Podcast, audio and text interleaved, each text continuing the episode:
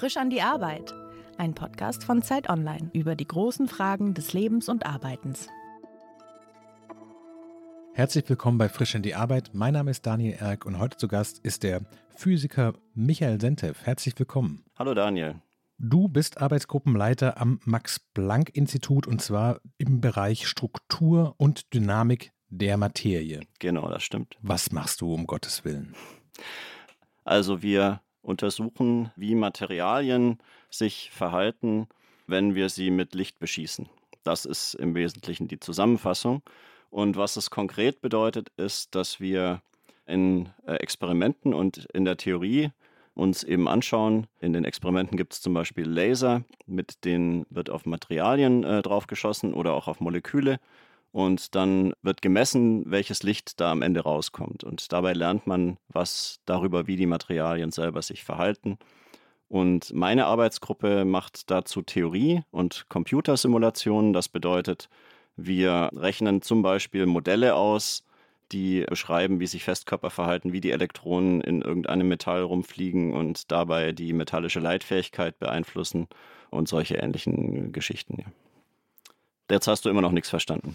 Darauf wollte ich gerade raus. Ja, ich mache den Podcast schon eine ganze Weile. Normalerweise habe ich so einen groben Begriff davon, was die Leute machen. Also diesen Bäcker oder Schauspielerinnen oder Erzbischof von Berlin und sowas.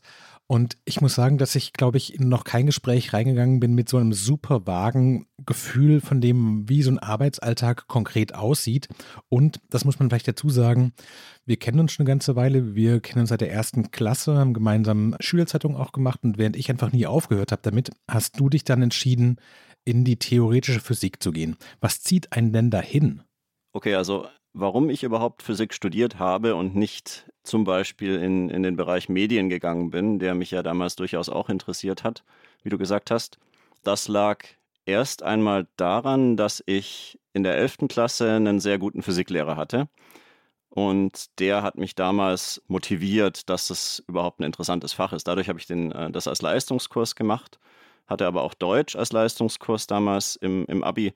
Und also das heißt, nach, den, nach dem Abitur war immer noch nicht so klar, in welche Richtung das jetzt dann wirklich gehen soll. Dann habe ich so eine Berufsorientierung gemacht, die war relativ sinnlos.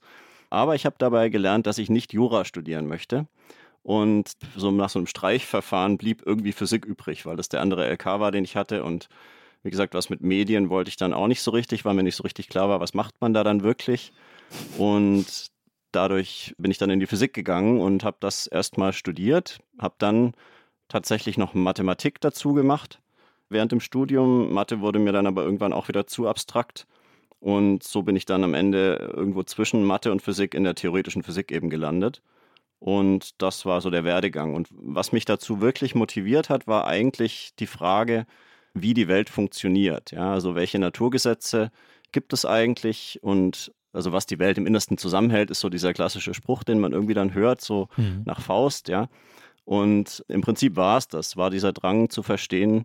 Und irgendwie hat es mir einfach Spaß gemacht, über diese abstrakten Konzepte nachzudenken. Und ich war davon fasziniert, dass man überhaupt mit Mathematik irgendwie Natur beschreiben kann. Ich weiß nicht, in der, in der Schule findet man das dann irgendwie blöd, wenn man es nicht kapiert oder denkt sich so, ja, da lerne ich irgendwelche Formeln.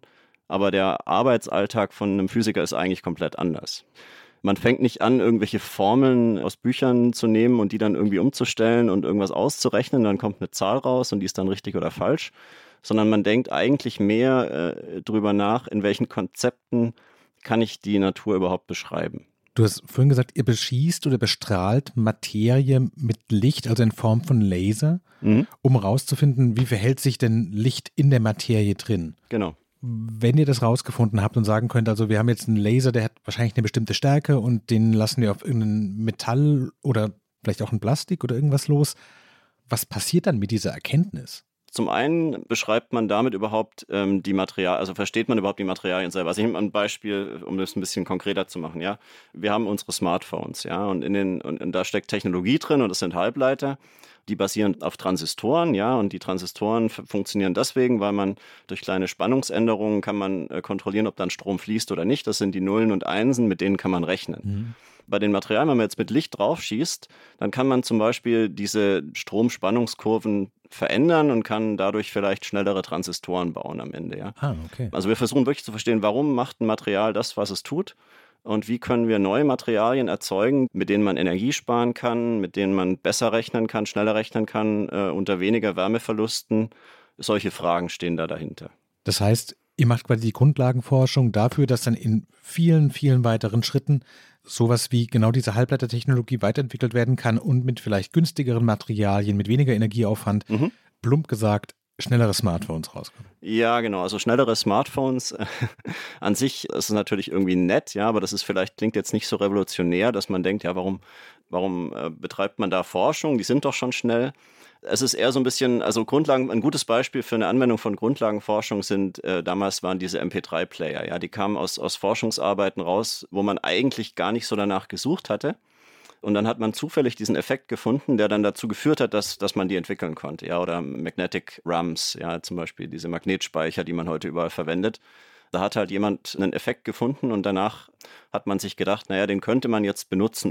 Also Grundlagenforschung sollte ich vielleicht nochmal genauer erklären. Also Grundlagenforschung ist erstmal wirklich Neugier getrieben. Ja, wir machen im Prinzip, such, gucken wir uns einfach nur Sachen an, wo, von denen wir denken, ach, das könnte vielleicht irgendwie interessant sein wir haben eigentlich, wenn man ganz ehrlich ist, gar keine Anwendung im Blick. Und wir sollten auch gar keine Anwendung im Blick haben. Das ist dann eben im Gegensatz zur Grundlagenforschung die anwendungsorientierte Forschung.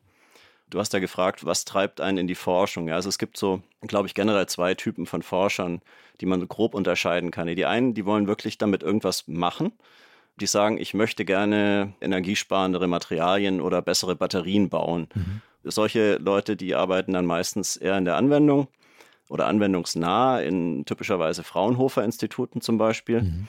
Und wenn man ans Max-Planck-Institut oder auch an die Universitäten geht, dann ist man wirklich an der absolut zweckbefreiten Grundlagenforschung interessiert. Also da stellt man wirklich die fundamentalen Fragen und lotet im Prinzip die Grenzen unserer Erkenntnis aus. Ja, also wir gehen wirklich dahin, wo noch keiner war und, und gucken nach, ja, was gibt es denn da noch? Quasi in die Terra Incognita, könnte man sagen. Also wenn man in diesem mhm. Bild ist von den, von den Abenteurern, die jetzt irgendwie da aufbrechen und fremde Welten entdecken, dann setzen wir die Segel und segeln irgendwo hin, wo noch keiner war und gucken mal, gibt es da vielleicht eine neue Insel ja, oder einen neuen Kontinent. Aber ihr seid nicht unterwegs, um Gold zu finden. Das ist nicht euer Antrieb. Deswegen seid ihr quasi Grundlagenforscher. Da, wer weiß, ja. Also Gold ist ja gar nicht mehr so interessant, ja. Das ist, hat noch so einen historischen Wert. Ja, mit Gold kann man schon praktische Dinge auch machen. Tatsächlich äh, werden, wird Gold auch verwendet, zum Beispiel um Plasmonik zu betreiben, sagt man. Also das sind im Endeffekt als ähm, Leiterbahnen, es eine gute Leitfähigkeit hat und gute Eigenschaften hat, aber jetzt nicht um Schmuck damit herzustellen. Ja. Vielleicht kann ich es nochmal anders versuchen. Was wir äh, tatsächlich machen, ist also einerseits die Natur zu verstehen und die Materialien in dem Fall und zu verstehen, wie 10 hoch 23 Elektronen in einem Festkörper irgendwie miteinander wechselwirken und dann irgendwelche kollektiven Effekte erzeugen, die einen überraschen. Und ja. zum anderen tatsächlich auch so ein bisschen bottom-up Technologien zu bauen. Also ähm, mittlerweile kann man halt Atome im Einzelnen nehmen und kann die sozusagen Stück für Stück kann man ein Material aufbauen und damit kann man zum Beispiel Atomlage für Atomlage sich Heterostrukturen bauen, mit, die dann irgendwelche lustigen Eigenschaften haben, die man vorher nicht erzeugen konnte. Und da in die Richtung geht es dann eben zum Beispiel auch, dass man versucht, Materialien wirklich so Lego-mäßig zusammenzubauen, also Lego-Steine zu nehmen und aus denen dann neuen Strukturen zu bauen und mit denen könnte man dann irgendwann mal eine neue Batterie machen, ein Smartphone oder auch einen Quantencomputer. Das hat man vielleicht auch schon mal gehört, so als Thema. Ich habe jetzt ein paar Mal so leicht nervös gelacht, nämlich immer an den Stellen, wenn ich gemerkt habe, sowas jetzt verstehe ich es nicht mehr. Wie viele Menschen gibt es denn vielleicht weltweit, mit denen du dich darüber wirklich unterhalten kannst und sagen kannst, wir machen gerade das und die sagen, ah, interessant, ich habe schon mal das gemacht. Also mhm. wie sehr in der Nische bewegst du dich damit? Es ist natürlich eine Nische, aber ich würde sagen, es sind einige hundert, vielleicht auch ein paar tausend, wenn man äh, großzügig ist. Ähm, man kann es vielleicht ein bisschen daran äh, ablesen, wie viele Leute zum Beispiel so ein Paper lesen und zitieren, ja. Und da bewegt man sich typischerweise in einigen hundert und zum Teil auch mehrere tausend. Das ist ungefähr so die Größenordnung, die man sich da vorstellen kann. Also es ist schon, wenn man überlegt, dass es mehrere Milliarden Menschen auf der Erde gibt, ist es natürlich schon eine Nische. Und wenn man Glück hat, dann findet man irgendwelche Effekte, die dann so toll sind, dass es tatsächlich größere Wellen schlägt. Ne? Also Tatsächlich ähm, nehmen wir zu einem äh, lustigen Zeitpunkt auf. Nächste Woche ähm, werden wieder die Nobelpreise verliehen. Und da macht die Wissenschaft ja tatsächlich irgendwie einen Splash. Ja, da geht das Thema plötzlich raus in die große Masse. Und das ist eigentlich immer ganz spannend zu sehen, wie dann, äh, wenn, wenn jetzt zum Beispiel so ein Preis vergeben wird äh, in einem Bereich, den man selber gut kennt oder wo man vielleicht sogar die Forscher und Forscherinnen persönlich kennt, die so einen Preis bekommen, dann eben zu sehen, wie wird dieses Thema eigentlich der breiten Öffentlichkeit kommuniziert. Ja, was kommt dann in der Tagesschau, was kommt äh, in den entsprechenden Tageszeitungen, was wird darüber dann berichtet, mhm. wie wird es dargestellt. Und da gibt es dann immer ganz lustige Analogien, die benutzt werden, um zu veranschaulichen, was es eigentlich bedeutet. Und wenn man ehrlich ist, äh, wird man natürlich anschließend das Thema immer noch nicht verstehen. Ja beziehungsweise vielleicht jemand, der früher mal Physik äh, studiert hat oder zumindest sich ein bisschen damit beschäftigt hat, der mhm. hat eine grobe Ahnung, worum es da noch geht und der interessierte Laie, der versteht da auch trotzdem nur Bahnhof, würde ich behaupten. Aber dazu bin ich wahrscheinlich nicht der richtige Ansprechpartner, um das zu beantworten. Wenn jemand bei der Party dich fragt, was du beruflich magst, du sagst ein Physiker und dann fragt jemand nach und sagt, und womit beschäftigst du dich? Hast du auch so eine Analogie, mit der du erklären kannst, was du da tust? Ehrlich gesagt, ich gehe zu wenig auf Partys mittlerweile, um die Frage noch beantworten zu können. Ähm, aber ja klar, natürlich bekommt man die Frage, je nachdem. Also ich sage, ich bin Physiker. Was mache ich da? Ja, ich beschäftige mich mit Materialien. Warum? Ja, zum Beispiel, was wir uns anschauen, sind Supraleiter. Ja, das sind also Leiter, die besser sind als Metalle, mit denen man verlustfrei den Strom leiten kann. Und mhm. wenn man überall, wenn man sowas jetzt bei Raumtemperatur hätte, könnte man irgendwie 98 Prozent der Energie einsparen, die, die an Verlusten entsteht. Dann hat man relativ schnell den Bogen geschlagen. Dann sagt man, okay, cool, verstehe ich zwar immer noch nicht, aber ähm, kann schon mal nützlich sein. Ja, das ist so ein bisschen, bisschen die, die Antwort, die ich normalerweise äh, gebe. Ja, aber ähm, wie soll ich sagen, ich habe da jetzt nicht die eine Art, das zu erklären. Es kommt ein bisschen drauf an, wer da fragt, ja. Du hast vorhin gesagt, dass du das theoretisch auch machst. Das heißt also, ihr rechnet mit Modellen sozusagen, da sind wir dann doch wieder bei den Formeln. Mhm. Wie kann man sich das vorstellen? Also ihr habt quasi gewisse Erkenntnisse über bestimmte Materialien und bestimmte äh, Laser sozusagen und dann könnt ihr das doch programmieren und sagen, wir machen jetzt erstmal eine Theorie, bevor wir dann das in der Praxis machen oder kann man das in der Praxis überhaupt machen, was ihr da berechnet? Hm, in der Regel schon. Also es gibt natürlich Theoretiker, die arbeiten wirklich ähm, an theoretischen Konstrukten die relativ weit weg sind, würde ich sagen, von der Praxis. Das heißt nicht, dass es nutzlos ist, aber es ist sozusagen eine andere Community. Ich selber bin relativ nah an der Praxis. Also ich stehe nicht selber im Kittel im Labor, aber ich diskutiere im Alltag wirklich fast jeden Tag mit, mit Experimentalphysikern, die also die Ideen, die wir von der Theorie her bringen, auch versuchen umzusetzen. Oder umgekehrt, typischerweise gibt es ein Experiment, in dem irgendwas untersucht wird, zu dem wir uns mit den Modellen gut auskennen. Und dann kommt meistens die Frage, hey, wir haben da was Interessantes gemessen, wir verstehen das aber überhaupt nicht, könnt ihr uns da weiterhelfen? Und so ist eigentlich auch der Alltag. Ja, also generell gilt in, in der Wissenschaft, wenn man jetzt ähm, am Max-Planck-Institut, da ist man natürlich hauptsächlich mit Forschung äh, beschäftigt, ein bisschen Lehre ist auch mit dabei. Aber äh, die meiste Zeit macht man Forschung. Wenn man jetzt zum Beispiel an der Uni als Professor arbeitet, da ist es typischerweise 40, 40, 20. Also da ist 40 Prozent Zeit für die Forschung, 40 für die Lehre und 20 Prozent Verwaltung. In diesem Forschungsanteil selber arbeitet man in verschiedenen Projekten. Also ich habe eine Arbeitsgruppe mit, mit DoktorandInnen und äh, Postdocs, die also verschiedene Projekte haben und gleichzeitig eben auch Zusammenarbeit mit experimentellen Gruppen, sowohl bei uns am Institut als auch weltweit an verschiedenen Projekten. Und das ist mehr so eine projektbezogene Arbeit. Also man fängt so ein Projekt an, das dauert typischerweise ungefähr ein Jahr, bis da irgendwas rauskommt und dann nochmal ein halbes Jahr, bis man es dann veröffentlicht hat oder nochmal ein Jahr, kann man sagen. Also in der Regel zwei Jahre von der Idee bis zum fertigen Produkt. Und das Produkt, das wir verkaufen und mit dem wir uns verkaufen, sind eben diese Publikationen. Mhm. Genau, das ist im Wesentlichen die Währung, in der wir bezahlt werden, äh, neben dem Geld, von dem wir leben können. Das sind eben hochrangige Publikationen, die dann auch gelesen und zitiert werden. Und danach richtet sich so ein bisschen die Reputation, die man mhm. als Forscher oder Forscherin eben hat. Wenn man da in den hochrangigen Journalen, also Nature und Science und, und so weiter, publiziert und, und die Paper dann auch entsprechend eben von den Fachkollegen und Kolleginnen äh, gelesen und zitiert werden. Ja. Du hast vorhin gesagt, dass dein Arbeitstag eigentlich von diesen Projekten sehr stark geprägt ist. Einerseits, dass ihr andererseits in diesen Modellen rechnet. Wie sieht es denn konkretermaßen aus? Du kommst morgens ins Büro oder gehst in, an deinen Rechner, machst den an und dann startest du irgendein Programm oder arbeitest du am Text oder was sind so die Dinge, die du wirklich konkreterweise im Alltag machst? Hm. Ja, gute Frage. Es gibt eigentlich keinen Standardalltag. Neben dem üblichen E-Mails beantworten und lesen und, und so weiter. Also es ist viel Textarbeit tatsächlich. Ähm, dadurch, dass ich ähm, Mitarbeiter und Mitarbeiterinnen habe, die die eigentliche Arbeit machen, sprich ähm, wirklich das Programm anschmeißen und programmieren und rechnen, bin ich dann tatsächlich eher derjenige, der es verkauft am Ende. Und verkaufen heißt in dem Fall wirklich Textarbeit, also Paper schreiben, mache ich relativ viel und eben auch das Initiieren von den Projekten. Also ein typischer Arbeitstag. Gut, da fange ich morgens an und hole mir erstmal einen Kaffee, dann lese ich meine E-Mails und beantworte die und danach hat man irgendwelche Meetings.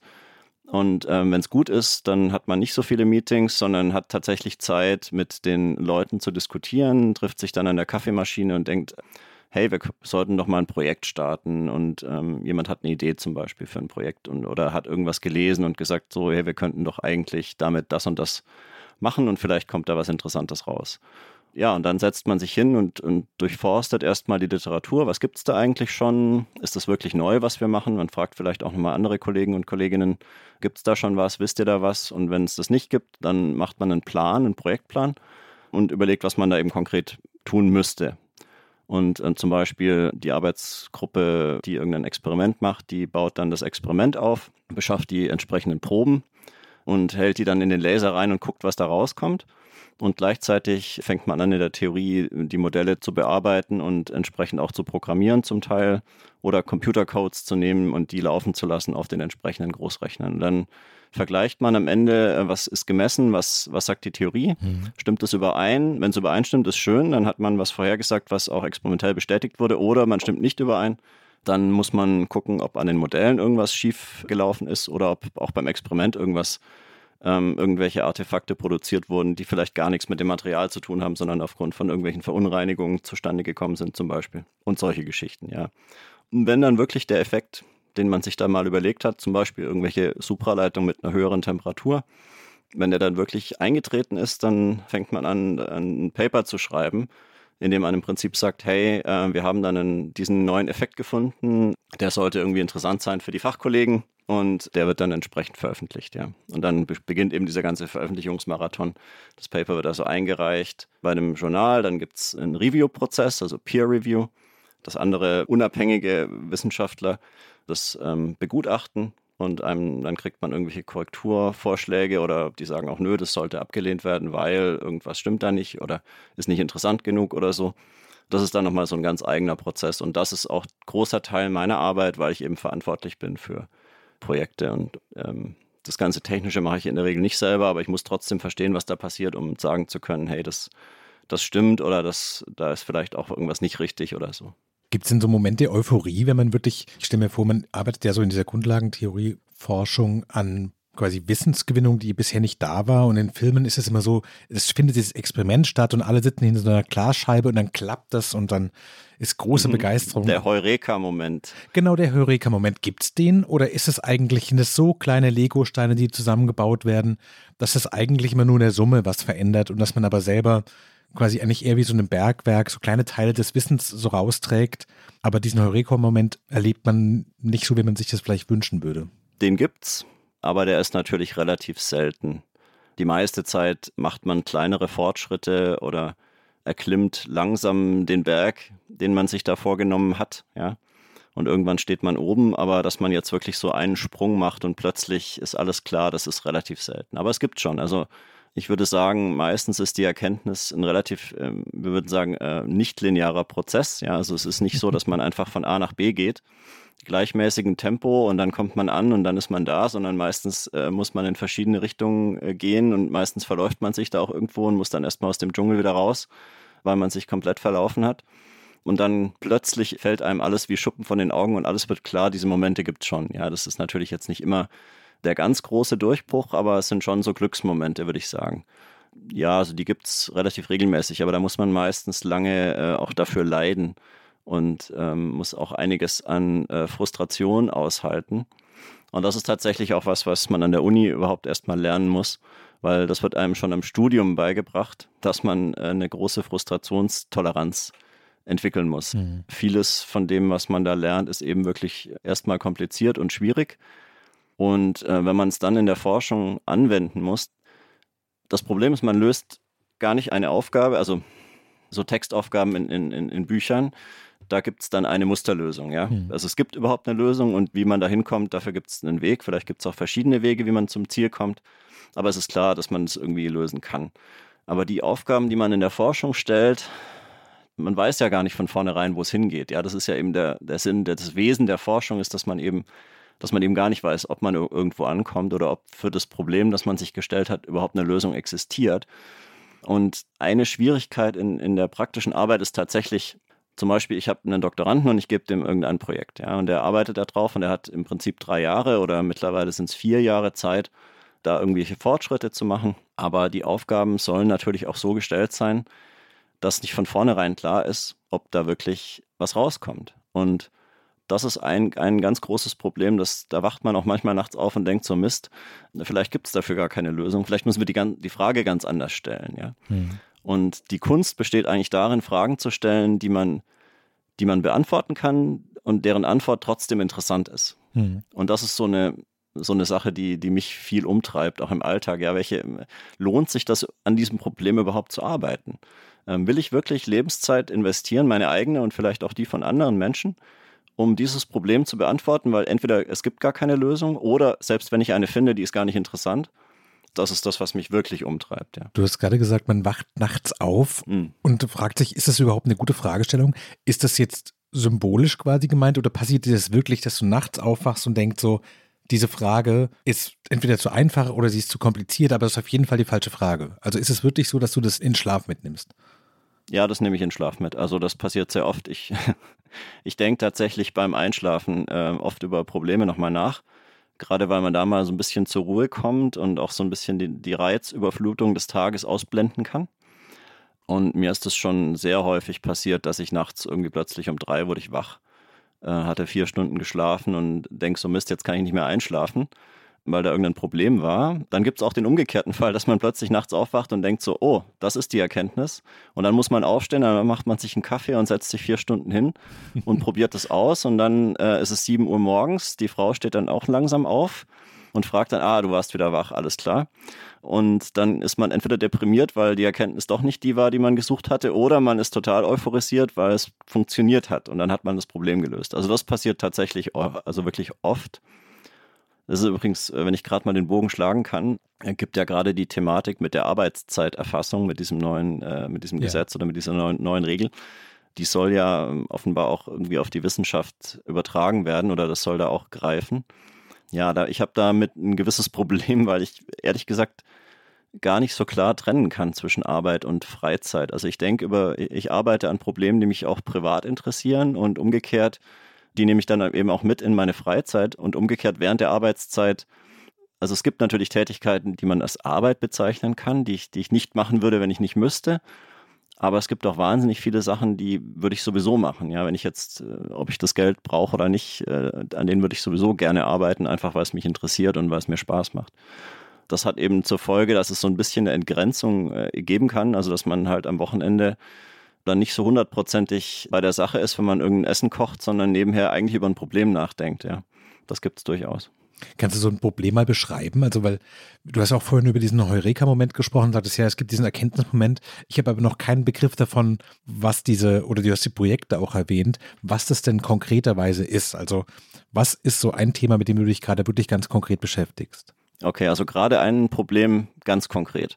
Es gibt ein neues Experiment in Hamburg von der Arbeitsgruppe von Andrea Cavalieri, das ist einer der Direktoren an dem Institut die bestrahlen äh, solche Buckyball-Systeme, also das sind so wie kleine Fußbälle aus Kohlenstoff, bestrahlen die mit Licht ja. und das System wird offenbar supraleitend, also es ähm, geht in diesen lustigen Zustand über, den ich vorhin schon beschrieben habe, dass die Elektronen plötzlich verlustfrei den Strom leiten bei Raumtemperatur. Und wenn man das nicht mit Licht bescheint, dann muss man die runterkühlen auf äh, minus 250 Grad ungefähr damit die supraleitend werden. Und jetzt schießt man mit Licht drauf und die werden supraleitend bei sehr hohen Temperaturen.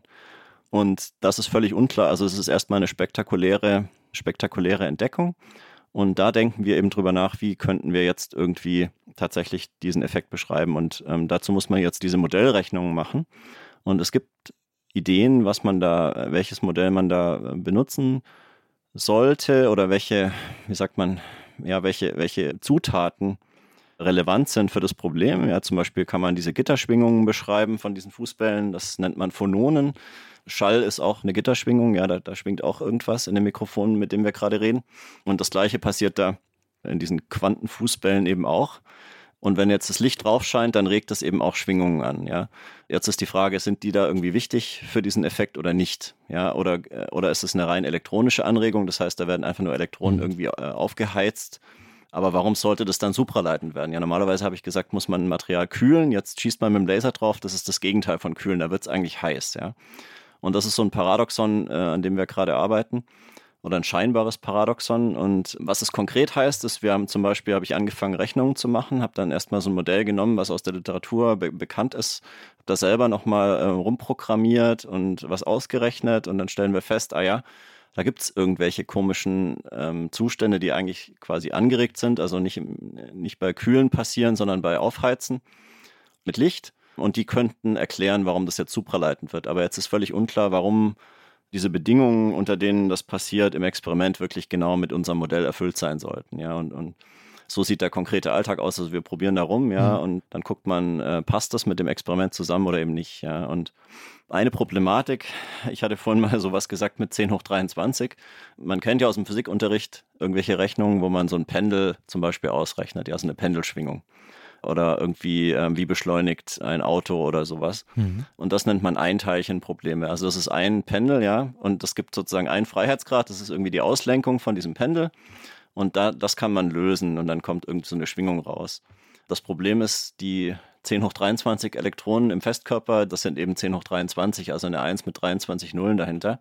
Und dann sind die noch quantenmechanisch, äh, was noch ein bisschen komplizierter alles macht.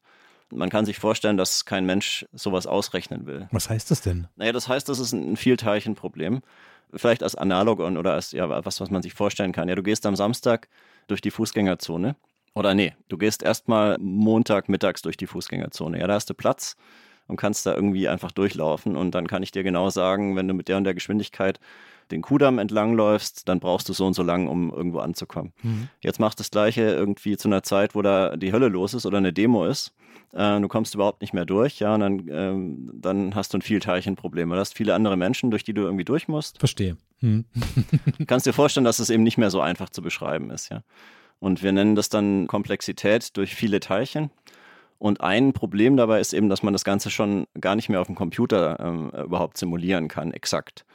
Also 10 hoch 23, allein um den Zustand äh, zu beschreiben, bräuchte man mehr Atome, als das Universum hat, um sowas überhaupt abspeichern zu können. Also allein die Information, wie alle Teilchen sich da gerade bewegen, kann man überhaupt nicht mehr abspeichern, geschweige denn irgendwas damit ausrechnen.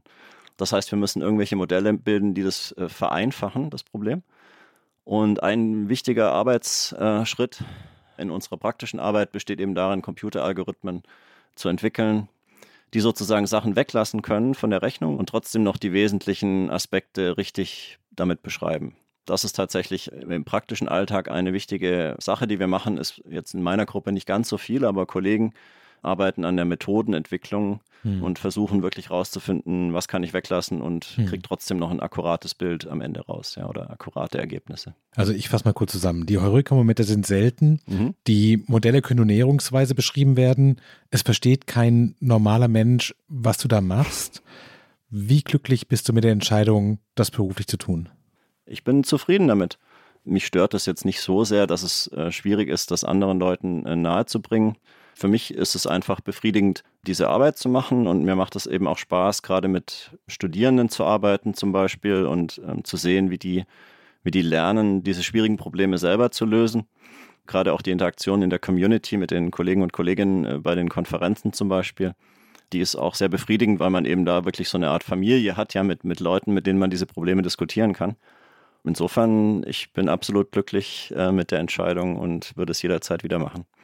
Haben sich deine Hoffnungen, die du mit dem quasi auch dem Gang in die Forschung verknüpft hast, hat sich das erfüllt? Also, also ich zumindest hatte so einen kindlichen Begriff von Grundlagenforschung und man stellt sich das so ein bisschen Daniel Düsentriebartig vor, mit einerseits großer Freiheit, andererseits auch so diesem viele Genies in einem großen Raum so ein bisschen. Ist es so, wie du es dir erhofft hast? Ehrlich gesagt, ich hatte gar kein so ganz klares Bild davon, äh, wie, wie Forschung eigentlich aussieht. Also Natürlich hatte ich vorher schon mal, war ich mal bei einem Tag der offenen Tür von so einem Max-Planck-Institut in Stuttgart zum Beispiel und hatte da eben gesehen, dass dieses Bild mit den Genies, ja, ähm, oder der auch der Daniel Düsentrieb, das Bild ist natürlich falsch.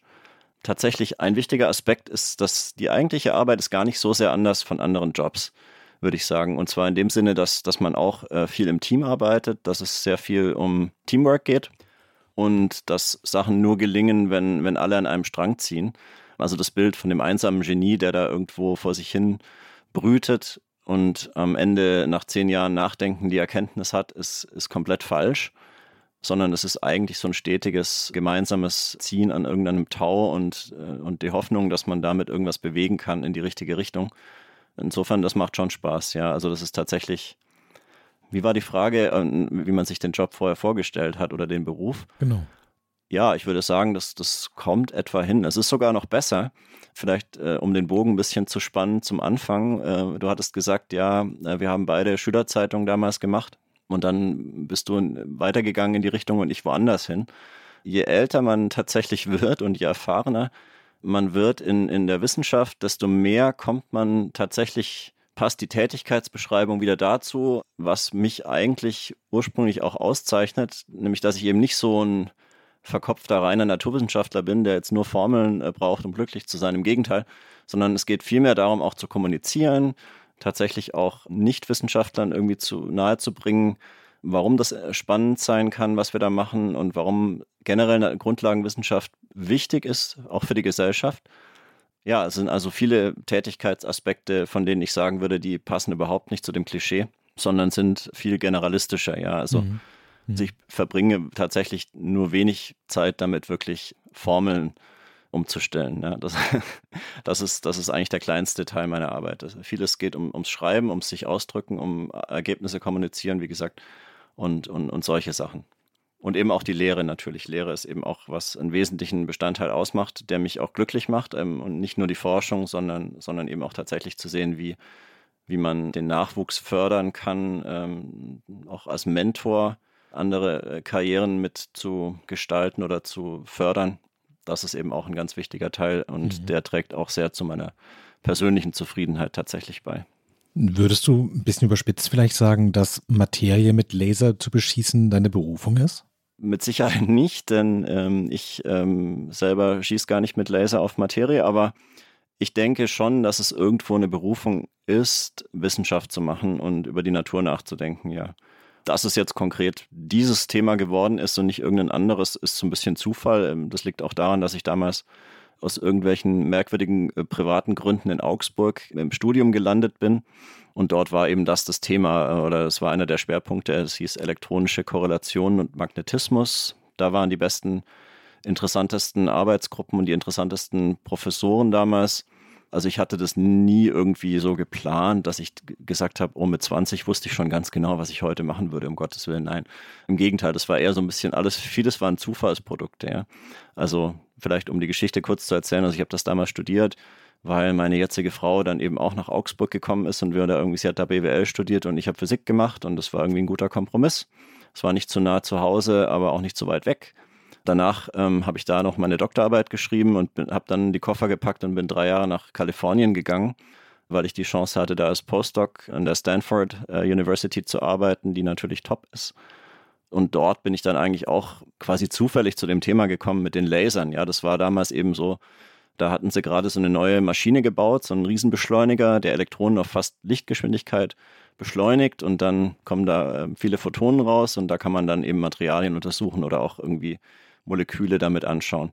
Und mein Chef dort, der hat, hat mich am ersten Tag, weiß ich noch, bin ich angekommen an der Uni, da hat er gesagt, ja, jetzt bin ich erstmal acht Wochen unterwegs in, in sechs verschiedenen Zeitzonen, ich habe keine Zeit, aber setze dich mal mit dem und dem zusammen, der erzählt dir was über ein Experiment.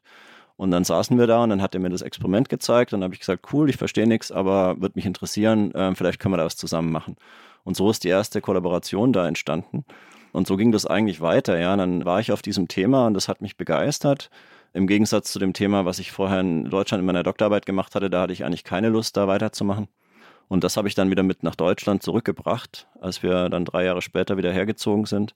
Ja, und so bin ich heute irgendwie da, wo ich bin aber ich müsste jetzt auch nicht äh, noch unbedingt 25 Jahre oder wie lange auch immer es bis zur Rente ist, genau dieses Thema weitermachen. Ja, also mhm. so alle fünf, sechs, sieben Jahre ähm, wechseln wir auch gerne mal das Thema und machen dann wieder was Neues. Und die Freiheit, die habe ich zum Glück. Im Prinzip schreibt mir keiner vor, was ich zu tun habe. Also wenn ich morgen plötzlich Lust hätte, ähm, mir irgendwie anzuschauen, wie irgendwelche Moleküle auf einer Oberfläche kleben und warum man die nicht abrubbeln kann oder keine Ahnung was, ja, also ich denke mir jetzt gerade irgendeinen Quatsch aus, ähm, dann könnte ich das auch machen, ja. Solange man damit irgendwelche Projekte finanziert bekommt, ist es okay, ja. ja. Im Prinzip bin ich mein eigener Chef. Du hast vorhin gesagt, dass du quasi Themen bearbeitest, die dich auch privat interessieren, was wahrscheinlich für die meisten bei den Themen, die du machst, erstmal skurril klingt und dass du gleichzeitig quasi bis in deinen Schlaf von den Themen verfolgt wirst. Woher weißt du, jetzt ist Schluss oder wann sind die Momente, wo du sagst, so jetzt lasse ich das Thema wirklich liegen? Also verfolgt dich das quasi bis an den Strand im Urlaub? Es kommt drauf an. Ähm, ich kann auch mal abschalten. Ich sag mal so, wenn, wenn ein Projekt abgeschlossen ist, dann ist abgeschlossen, dann denke ich da auch nicht mehr drüber nach. Aber wenn was wirklich spannend ist, also wenn ich denke, dass es wirklich um was geht, weil ich das Gefühl habe, dass ich da irgendwie einer relativ spannenden, großen Sache auf der Spur bin, dann kann mich das schon bis an den Strand äh, oder an den Pool im Italienurlaub diesen Sommer. Da habe ich also auch mal äh, irgendwann nachmittags mich zurückgezogen und mal nochmal äh, drei Stunden über irgendwas nachgedacht und auch ein paar Sachen aufgeschrieben. Ja, das kann schon passieren. Würdest du sagen, du bist dir selbst ein guter Chef? Äh, nee, fürchterlich. Ich glaube, ich bin ziemlich hart zu mir selber. Ähm, nicht, nicht in dem Sinne, dass ich einfordere, dass ich jetzt die ganze Zeit ähm, am Schreibtisch ähm, sitze, das sowieso nicht.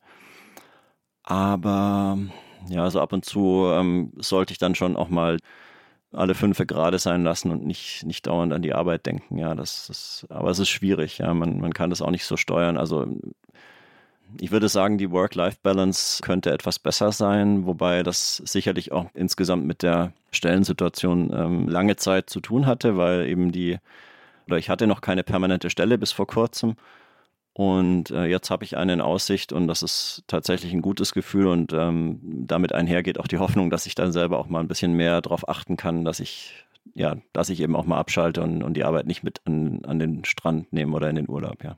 Hast du manchmal die Sorge, dass das Ganze irgendwann auch ein bisschen langweilig werden könnte? Also sozusagen so die ersten, weiß ich nicht, 20 Jahre, man arbeitet so vor, voran und die Freiheiten werden größer und man kommt weg von den Formeln und man kommt weg von, den, von der Programmierung und man kann die Erkenntnis wirklich zusammenfassen.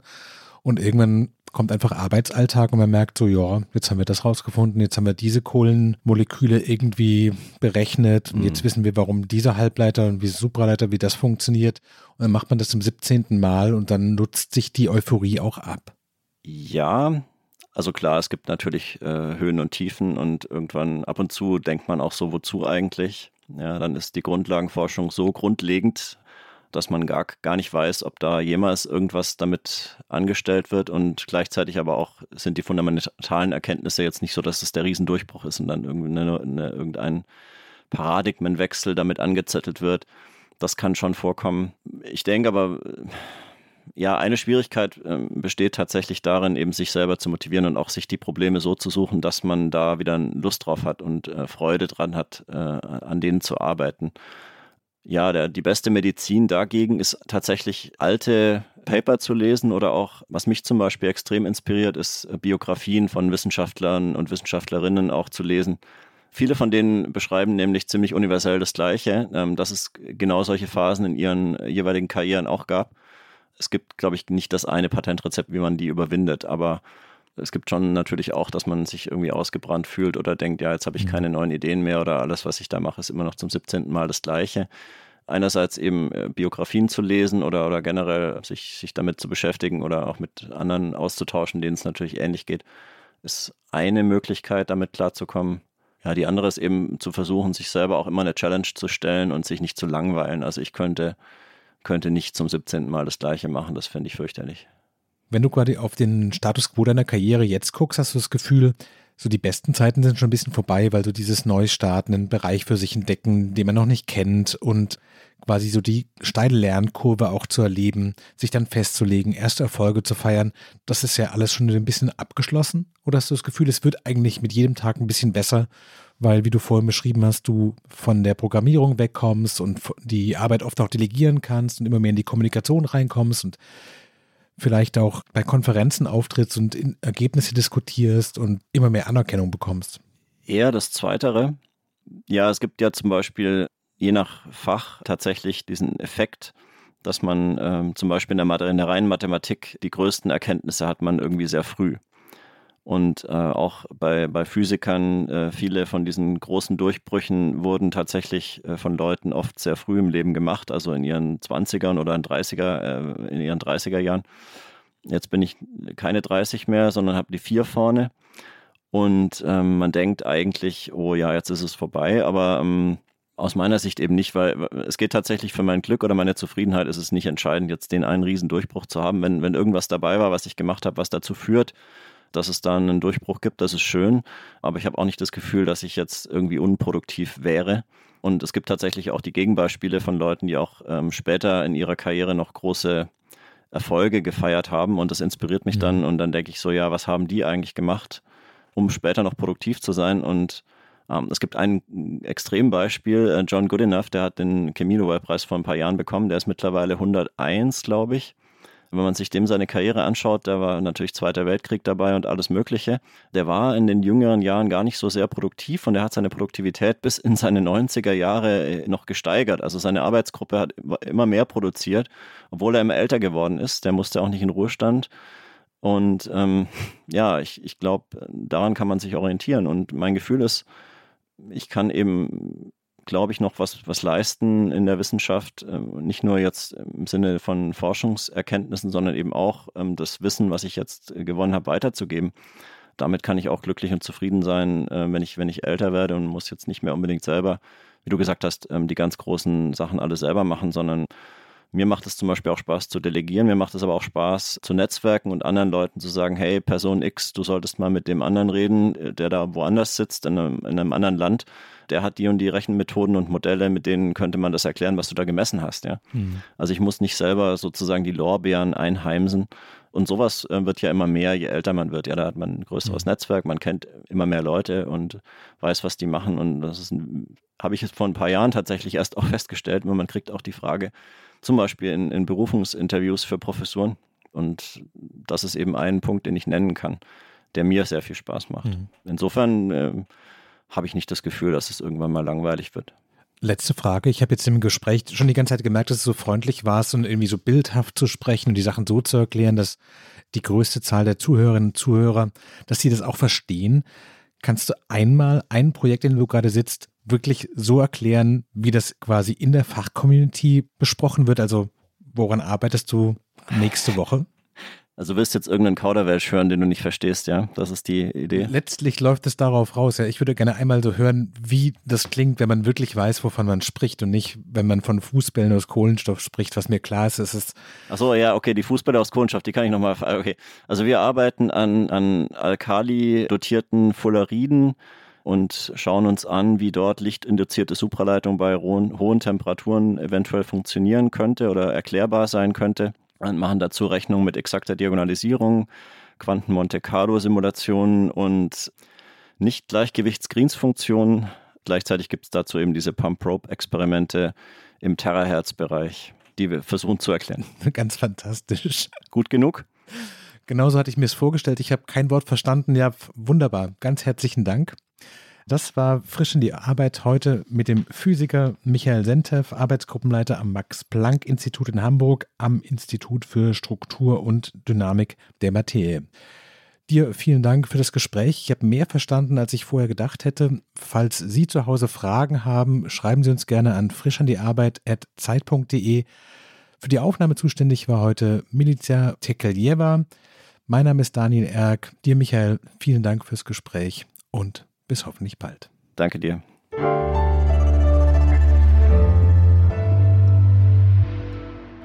Frisch an die Arbeit, ein Podcast von Zeit Online. Konzipiert und moderiert von Leonie Seifert und Daniel Erck. Produziert von Maria Lorenz, poolartists.de.